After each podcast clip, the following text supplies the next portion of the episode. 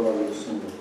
No ano 480, depois de saírem os filhos de Israel do Egito, Salomão, no quarto ano do seu reinado sobre Israel, no mês de Ziv, este é o mês segundo, começou a edificar a casa do Senhor. A casa que o rei Salomão edificou ao Senhor era de 60 côvados de comprimento, 20 de largura e 30 de altura o pórtico diante do templo da casa media 20 côvados no sentido da largura do lugar santo, contra 10 de fundo. Para a casa, fez janelas de fasquias fixas superpostas. Contra a parede da casa, tanto do santuário como do Santo dos Santos, edificou altares ao redor e fez câmaras laterais ao redor. O andar de baixo tinha cinco côvados de largura e do meio seis, e o terceiro sete, porque pela parte de fora da casa em redor fizeram reentrâncias para que as vigas não fossem introduzidas nas paredes. Edificava-se a casa com pedras já preparadas nas pedreiras, de maneira que nem martelo, nem machado, nem instrumento algum de ferro se ouviu na casa quando a edificava. A porta da câmara do meio do andar térreo estava ao lado sul da casa, e por, e por caracóis se subia ao segundo e desse ao terceiro. Assim, edificou a casa e arrematou, cobrindo-a com um tabuado de cedro. Os andares que edificou contra a casa toda eram de, eram de cinco côvados de altura, e os ligou com a casa com madeira de cedro. Então veio a palavra do Senhor a Salomão, dizendo: Quanto a esta casa que tu edificas, se andares nos meus estatutos e executares os meus juízos, e guardares todos os meus mandamentos, andando neles. Cumprirei para contigo a minha palavra, a qual falei a Davi teu pai, e habitarei no meio dos filhos de Israel, e não desampararei o meu povo. Assim, edificou Salomão a casa e a arrematou. Também revestiu as paredes da casa por dentro com tábuas de cedro. Desde o soalho da casa até o teto, cobriu com madeira por dentro, e cobriu o piso da casa com tábuas de cipreste da mesma sorte, revestiu também os vinte côvados dos fundos da casa com tábuas de cedro, desde o soalho até o teto. E esse interior ele constituiu em santuário, a saber, o Santo dos Santos. Era, pois, o, lugar, o, o santo lugar do templo de quarenta côvados. O cedro da casa, por dentro, era lavrado com colossíntidas e flores abertas. Tudo era cedro. Pedra nenhuma se via. No mais interior da casa preparou o Santo dos Santos, para nele colocar a arca da aliança do Senhor. Era o Santo dos Santos de vinte côvados de comprimento, vinte de largura e vinte de altura. Cobriu de ouro puro, cobriu também de ouro o altar de cedro. Por dentro, Salomão revestiu a casa de ouro puro e fez passar cadeias de ouro por dentro do Santo dos Santos, que também cobrira de ouro. Assim cobriu de ouro toda a casa inteiramente e também todo o altar que estava diante do Santo dos Santos. No Santo dos Santos fez dois querubins de madeira de oliveira, cada um da altura de dez côvados. Cada asa, cada asa de um querubim era de, era de cinco côvados. Dez côvados havia, pois, de uma a outra extremidade de, suas asas. Assim, também era de dez côvados o outro querubim. Ambos mediam o mesmo e eram da mesma forma. A altura de um querubim era de dez côvados, e assim a do outro. Pôs os querubins no mais interior da casa. Os querubins estavam de asas estendidas, de maneira que a asa de um tocava numa parede, e a asa do outro, do outro tocava na outra parede, e as suas asas do meio tocavam uma na outra. E cobriu de ouro os querubins. Nas paredes todas, tanto no mais interior da casa como no seu exterior, lavrou ao redor entalhes de querubins palmeiras e flores abertas. Também cobriu de ouro o soalho, tanto no mais interior da casa como no seu exterior. Para a entrada do Santo dos Santos, fez folhas de madeira de oliveira. A verga com as ombreiras formavam um portal pentagonal. Assim, fabricou de madeira de oliveira duas folhas e lavrou nelas entalhes de querubins, de palmeiras e de flores abertas. A estas, com as palmeiras e os querubins, cobriu de ouro Fez para a entrada do santo lugar ombreiras de madeira de oliveira, entrada quadri, quadrilateral, cujas duas folhas eram de madeira de cipreste, e as duas tábuas de cada folha eram dobradiças. E as lavrou de, e as lavrou de querubins, de palmeiras e de flores abertas, e as cobriu de ouro acomodado ao lavor. Também edificou o lado interior de três ordens de pedra, pedras cortadas e de uma ordem de vigas e cedro. No ano quarto, se pôs o fundamento da casa do Senhor, no mês de Zimbro. E no ano undécimo, no mês de Bu, que é o oitavo, se acabou esta casa com todas as suas dependências, tal como devia ser. Levou Salomão sete anos para edificar. Vamos orar ao Senhor.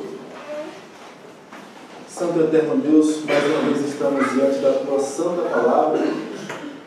E a nossa oração, Pai, é que o Senhor fale ao nosso coração. Queremos aprender mais sobre o Senhor, queremos conhecer mais da Tua vontade e queremos, com o auxílio do Teu Espírito, praticá-la para viver de maneira digna do Evangelho. Pedimos isso no nome de Jesus Cristo. Amém. Meus irmãos, quando entramos numa casa, certamente nós conhecemos um pouco da identidade dos moradores da casa ou do dono da casa. Quando entramos em uma casa cheia de livros, nós presumimos que o morador da casa ou os moradores gostam de leitura, de estudar. Quando vamos em uma casa que tem um belo jardim na frente, bem cuidado, imaginamos que os moradores da casa ou um dos moradores gostam de plantas e cuida bem delas. Mas se entramos em uma casa muito grande, com belos jardins, com obras de artes lindas e caras, com lustres de cristais, com detalhes de ouro, com uma vista para a cidade, com uma grande sala e um grande trono, certamente saberemos que é a casa de um grande rei.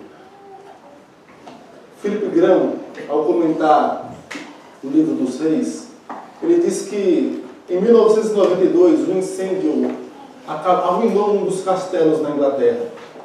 E para custear este incêndio, a rainha Elizabeth abriu as portas do seu grande palácio para que pessoas comuns, por vantagem, pudessem visitar e conhecer as moradas reais. E ele conta, descreve um pouco desse privilégio que ele teve. Ele diz que ao entrar na casa real, ele percebeu obras de artes belíssimas e caras e raras. Os apartamentos reais também impecáveis. Percebeu jardins privados lindíssimos, ornamentos dourados, folheados a ouro, que apontavam para a glória do reinado de Elizabeth. Da mesma forma, meus irmãos, ao olhar para o templo de, que Salomão ergueu ao Senhor, na casa de Deus, podemos perceber características daquele que expressaria a sua habitação no meio do seu povo a partir do templo. Um Deus que é poderoso, um Deus que é glorioso, um Deus que é eterno, que é infinito, que é sábio, que é belo, cheio de atributos insondáveis, mas que resolveu habitar no meio de um povo pecador. Resolveu expressar a sua habitação no meio do seu povo, já que ele habita em todos os locais, mas expressar a sua presença no meio do seu povo a partir do tempo. Habitando no meio de um povo caído, pecador, escolhendo esse povo, um povo específico, a partir do qual ele forjaria um trono pelo qual reinaria o seu filho descendente de Davi e de Salomão. Assim, meus irmãos, nós vamos perceber na construção do templo de Salomão algumas características, algumas características divinas daquele que habitaria na casa que Salomão estava a erguer. E a primeira característica que nós observamos é a fidelidade de Deus. Fidelidade. Observe o capítulo 6, versículo 1, que o texto diz: no ano 480, depois de saírem os filhos de Israel do Egito, Salomão, no ano quarto do seu reinado sobre Israel, no mês de Ziv, esse é o mês segundo, começou a edificar a casa do Senhor. O texto fala que 480 anos após o Êxodo, e aqui um parêntese, não necessariamente esse número é literal, pode significar 12 gerações de 40 anos, mas, fechando parênteses, o ponto que destacamos é que Salomão começou a edificar a casa do Senhor. Salomão começou a edificar a casa do Senhor. A casa que Davi queria edificar ao Senhor, e Deus falou: não, o teu filho edificará a casa. O teu filho é quem edificará a casa. E o texto continua e reforça no versículo 9. Assim edificou a casa e arrematou, cobrindo-a com um tabuado de cedro. Assim edificou a casa e arrematou. Rematou é a ideia de terminou, aperfeiçoou, fez o acabamento. Salomão terminou a casa que Davi queria construir, mas Deus prometeu: não, quem construirá será o teu filho. O texto diz ainda no versículos, versículos 11 e 12: Então veio a palavra do Senhor a Salomão, dizendo: Quanto a esta casa que tu edificas, se andares nos meus estatutos, executares os meus juízos e guardares todos os meus mandamentos, andando neles, cumprirei para contigo a minha palavra, a qual falei a Davi, teu pai. E a palavra que ele falou a Davi está lá em 2 Samuel capítulo 7, versículos 13 e 14, falando de Salomão, este edificará uma casa ao meu nome, e eu estabelecerei para sempre o trono do seu reino, eu lhe serei por pai, e ele me será por filho, se vier a transgredir, castigá-lo-ei com varas de homens, e com açoites de filhos dos homens, filhos de homens. Deus expressando a sua fidelidade a Davi, permite com que Salomão conclua a construção do templo. A construção do templo não, é uma, não foi por conta de uma promessa que Salomão fez a Davi: olha, eu vou construir o templo que o Senhor quer, vou construir o templo para o Deus da aliança. Não era uma simples promessa de Salomão a Davi em construir um templo por causa da ordem de seu pai, mas era a expressão da fidelidade de Deus, a promessa feita a Davi. Versículo 9, o texto diz: Assim edificou a casa e arrematou. Versículo 14: Assim edificou Salomão a casa e arrematou. Como que um refrão mostrando: Salomão concluiu a promessa que Deus fez a Davi de concluir a casa do Senhor. E o texto continua, traz vários detalhes do templo, nos versículos 37 e 38. E ele encerra dizendo: No ano quarto se pôs o fundamento da casa do Senhor no mês de e no ano décimo, no mês de Bu, que é o oitavo, se acabou esta casa, com todas as suas dependências, tal como devia ser. Levou Salomão sete anos para edificá-la. Literalmente nesse final, e edificou em sete anos. Um detalhe que salta aos olhos desse capítulo, meus irmãos, é que a palavra edificou, o verbo edificar, construir, ele é repetido várias vezes em nosso texto cerca de 15 vezes o autor, o autor fala, edificou, e ele edificou, e ele construiu, e ele edificou, mostrando uma ênfase clara, não nas forças de Salomão. Não era na sabedoria de Salomão em escolher os melhores artefatos, os melhores construtores, não era nisso. Mas mostrar que a promessa de cumprimento, de construção do templo foi efetuada aqui. Este edificará uma casa ao meu nome. Este edificará uma casa ao meu nome. Ao olhar para a casa do Senhor, erguida por Salomão, percebemos a fidelidade de Deus nas suas promessas. Fidelidade é a primeira palavra. A segunda, meus irmãos, versículos 16 a 19, o texto diz: Da mesma sorte, revestiu também os vinte côvados dos fundos da casa com tábuas de cedro, desde o soalho até o teto. E esse interior ele constituiu em santuário, a saber, o Santo dos Santos. Era, pois, o lugar santo do templo, o, lugar, o santo lugar do templo de 40 côvados. O centro, o cedro da casa por dentro era lavrado de colossíntidas e flores abertas. Tudo era cedro, pedra nenhuma se via. No mais interior da casa, preparou o Santo dos Santos para nele colocar a arca da aliança do Senhor. Não dá para falar, meus irmãos, do templo erguido por Salomão e não falar em santidade. Santidade é a segunda palavra. Aliás, o templo, meus irmãos, foi construído de maneira similar ao tabernáculo. Além das áreas externas, a, a, ele era constituído de duas partes principais: o lugar santo e o santo dos santos. No lugar santo, somente os sacerdotes poderiam entrar. Eles entravam para os serviços sagrados diversos. E o santo dos santos, nem os sacerdotes entravam, somente o sumo sacerdote, uma vez por ano, que poderia entrar, fazia o sacrifício pelo seu pecado, pelo pecado da sua família, e depois estava apto para fazer o sacrifício pelos pecados do povo.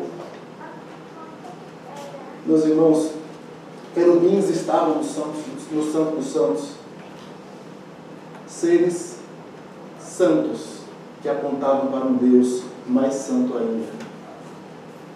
Eram locais separados que demonstravam a santidade de Deus.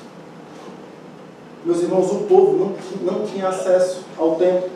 A descrição interna do templo mostrava a um povo que jamais entraria no templo, jamais entraria no Santo dos Santos. Davi fala que o templo é a representação do estrado dos pés do Senhor, do Deus da aliança, de um Deus santo. É por isso, meus irmãos, que ao pensar no templo, não dá para não pensar na santidade de Deus um Deus que requer santidade no seu povo. Um Deus que quer que o seu povo seja separado das coisas que não agradam a Ele. A construção da casa do Senhor mostrava ao povo o caráter santo de Deus. Fidelidade, santidade. Mas ainda uma terceira característica vista na construção: a majestade de Deus. O autor utiliza o termo casa. Observe no versículo 1, na parte final. Começou a edificar a casa do Senhor. A casa do Senhor. E o autor não para aí.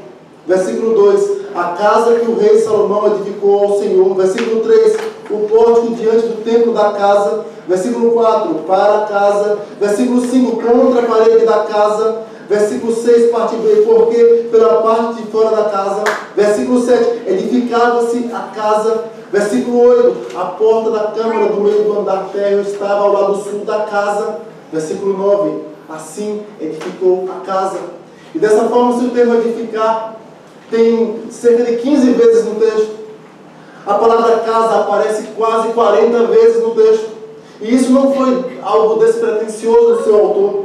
É porque Davi, Salomão e o autor do texto estavam conscientes de que ali não era simplesmente um templo como os templos pagãos das, das nações que cercavam Israel, mas era a representação da habitação do Rei dos Reis, era a representação da habitação do Deus que é majestoso, a casa do Deus da aliança.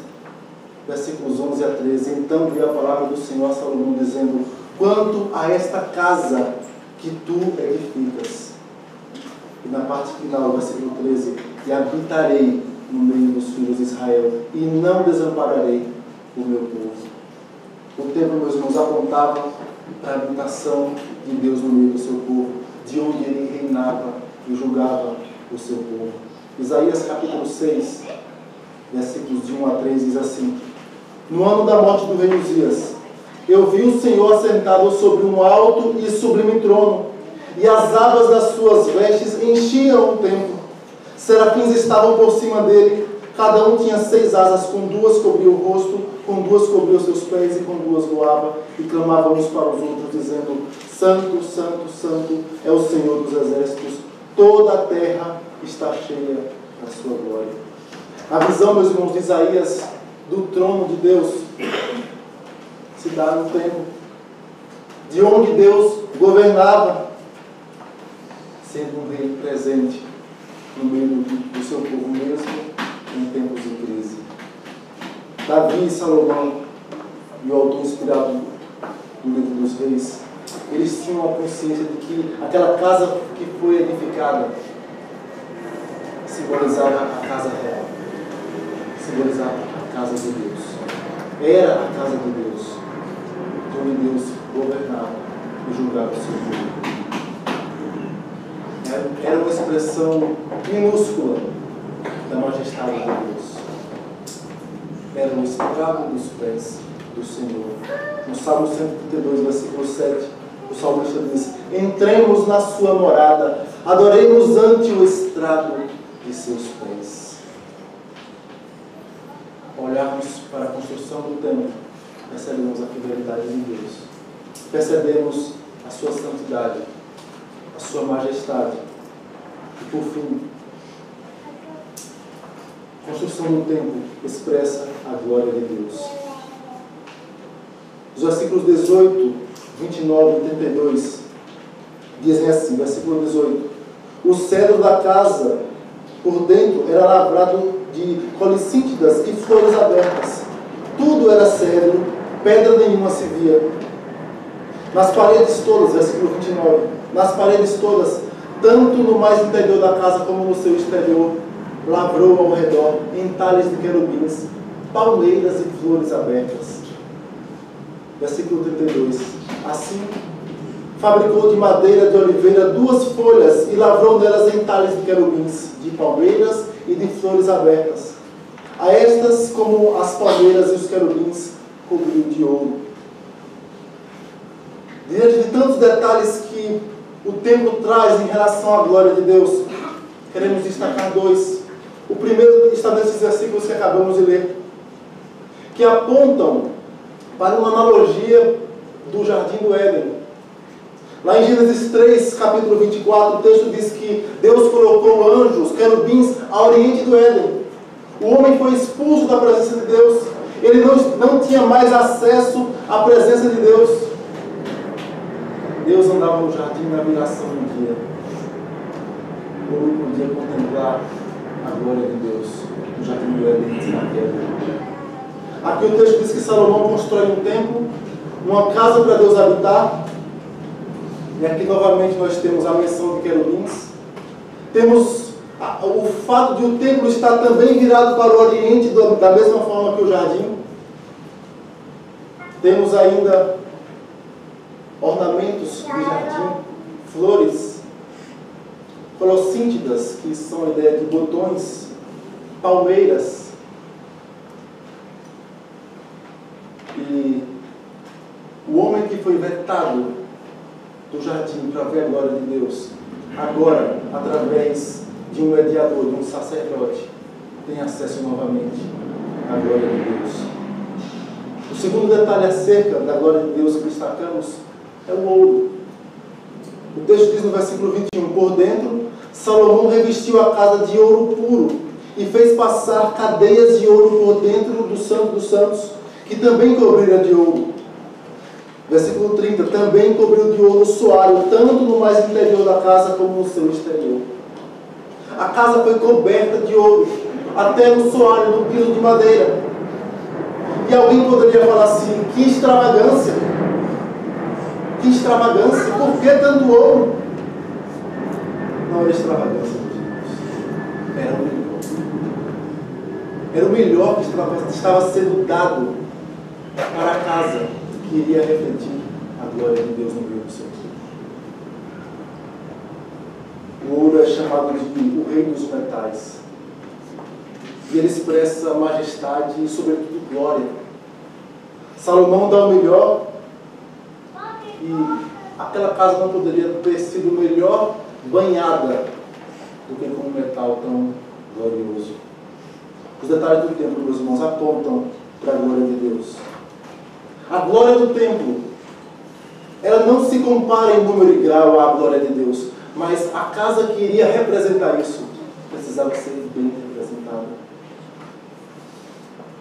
Quem, quem habitaria ali era o soberano Deus, o Deus majestoso, o Rei dos Reis, o Senhor dos Senhores.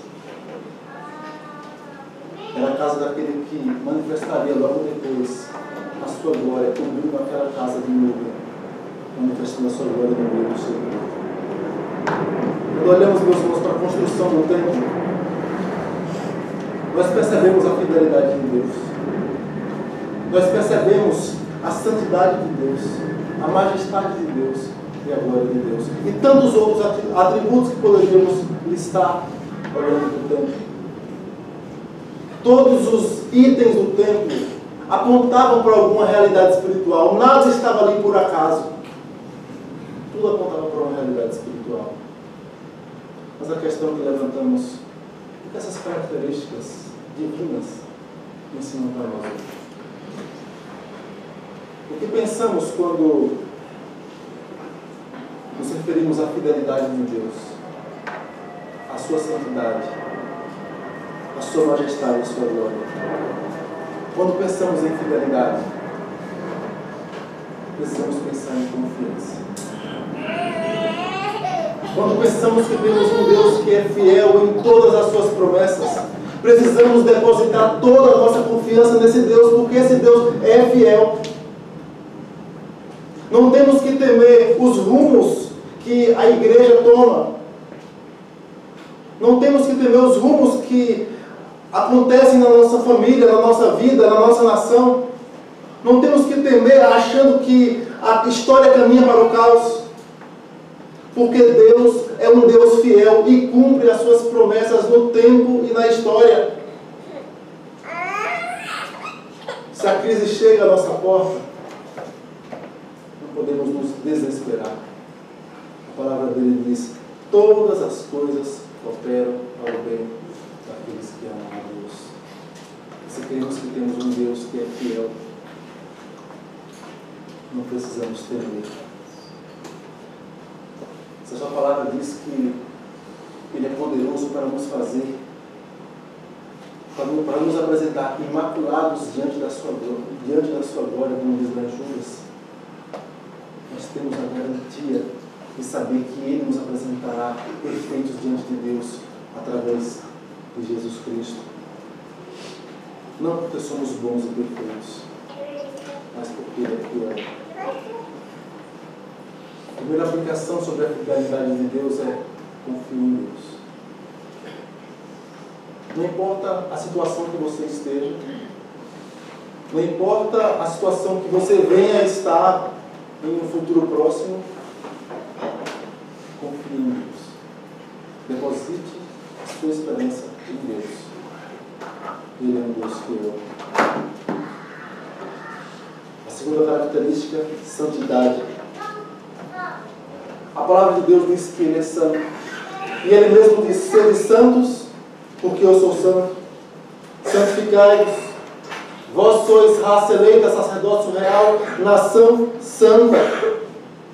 Um Deus santo requer santidade do seu povo. Quando o templo foi construído, uma das mensagens que estavam implícitas era santidade ao Senhor. Deus habitará no meio do seu povo. Ele requer do seu povo santidade. Não dá, meus irmãos, para dizer que serve um Deus santo e viver uma vida ímpia. Dizer que serve um Deus santo e amar pornografias, amar as festas que esse mundo oferece, andar com palavreado sujo. Meus irmãos, Deus requer santidade.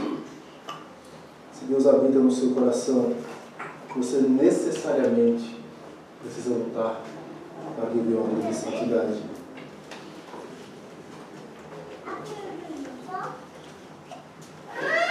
A terceira e última aplicação que trazemos está ligada à majestade e à glória de Deus.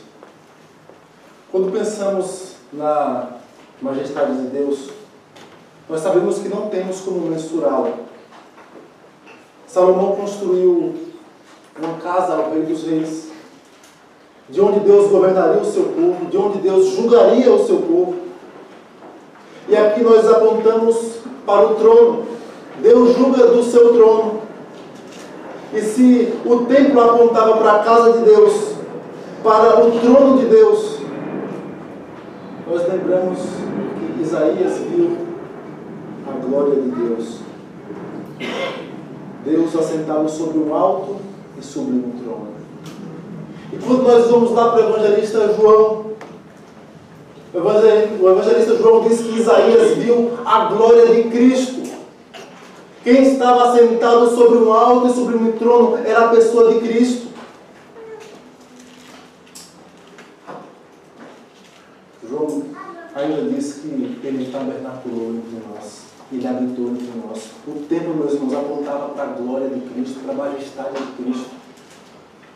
Vimos a sua glória. Glória como do unigênito do Pai.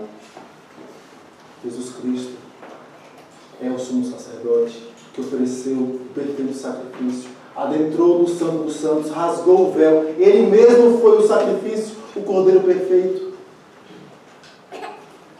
Ele é o Rei majestoso e glorioso. Em Hebreus capítulo 10, versículo 19 a 25, o texto diz: Tendo, pois, irmãos, intrepidez para entrar no Santo dos Santos, pelo sangue de Jesus, pelo novo e vivo caminho que Ele nos consagrou pelo pelo véu, isto é, pela sua carne, e tendo grande sacerdote sobre a casa de Deus, aproximemo-nos com sincero coração, em plena certeza de fé, tendo o coração purificado de má consciência e lavado o corpo com água pura, guardemos firme a confissão da esperança sem vacilar, pois quem fez a promessa é fiel. Consideremos-nos também uns aos outros, para nos estimularmos ao amor e às boas obras não, deixa, não deixemos de congregar-nos como é costume de alguns. Antes, passamos admoestações e tanto mais quando vemos o dia se aproxima. Salomão construiu uma casa ao Senhor que apontava para o Rei dos Reis, Jesus Cristo, aquele que assenta-se à destra de Deus. Quando olhamos para a construção do templo, nós vemos fidelidade. Quando pensamos em fidelidade, isso deve gerar em nós confiança em Deus. Vemos também santidade. Isso deve gerar em nós também vida de santidade.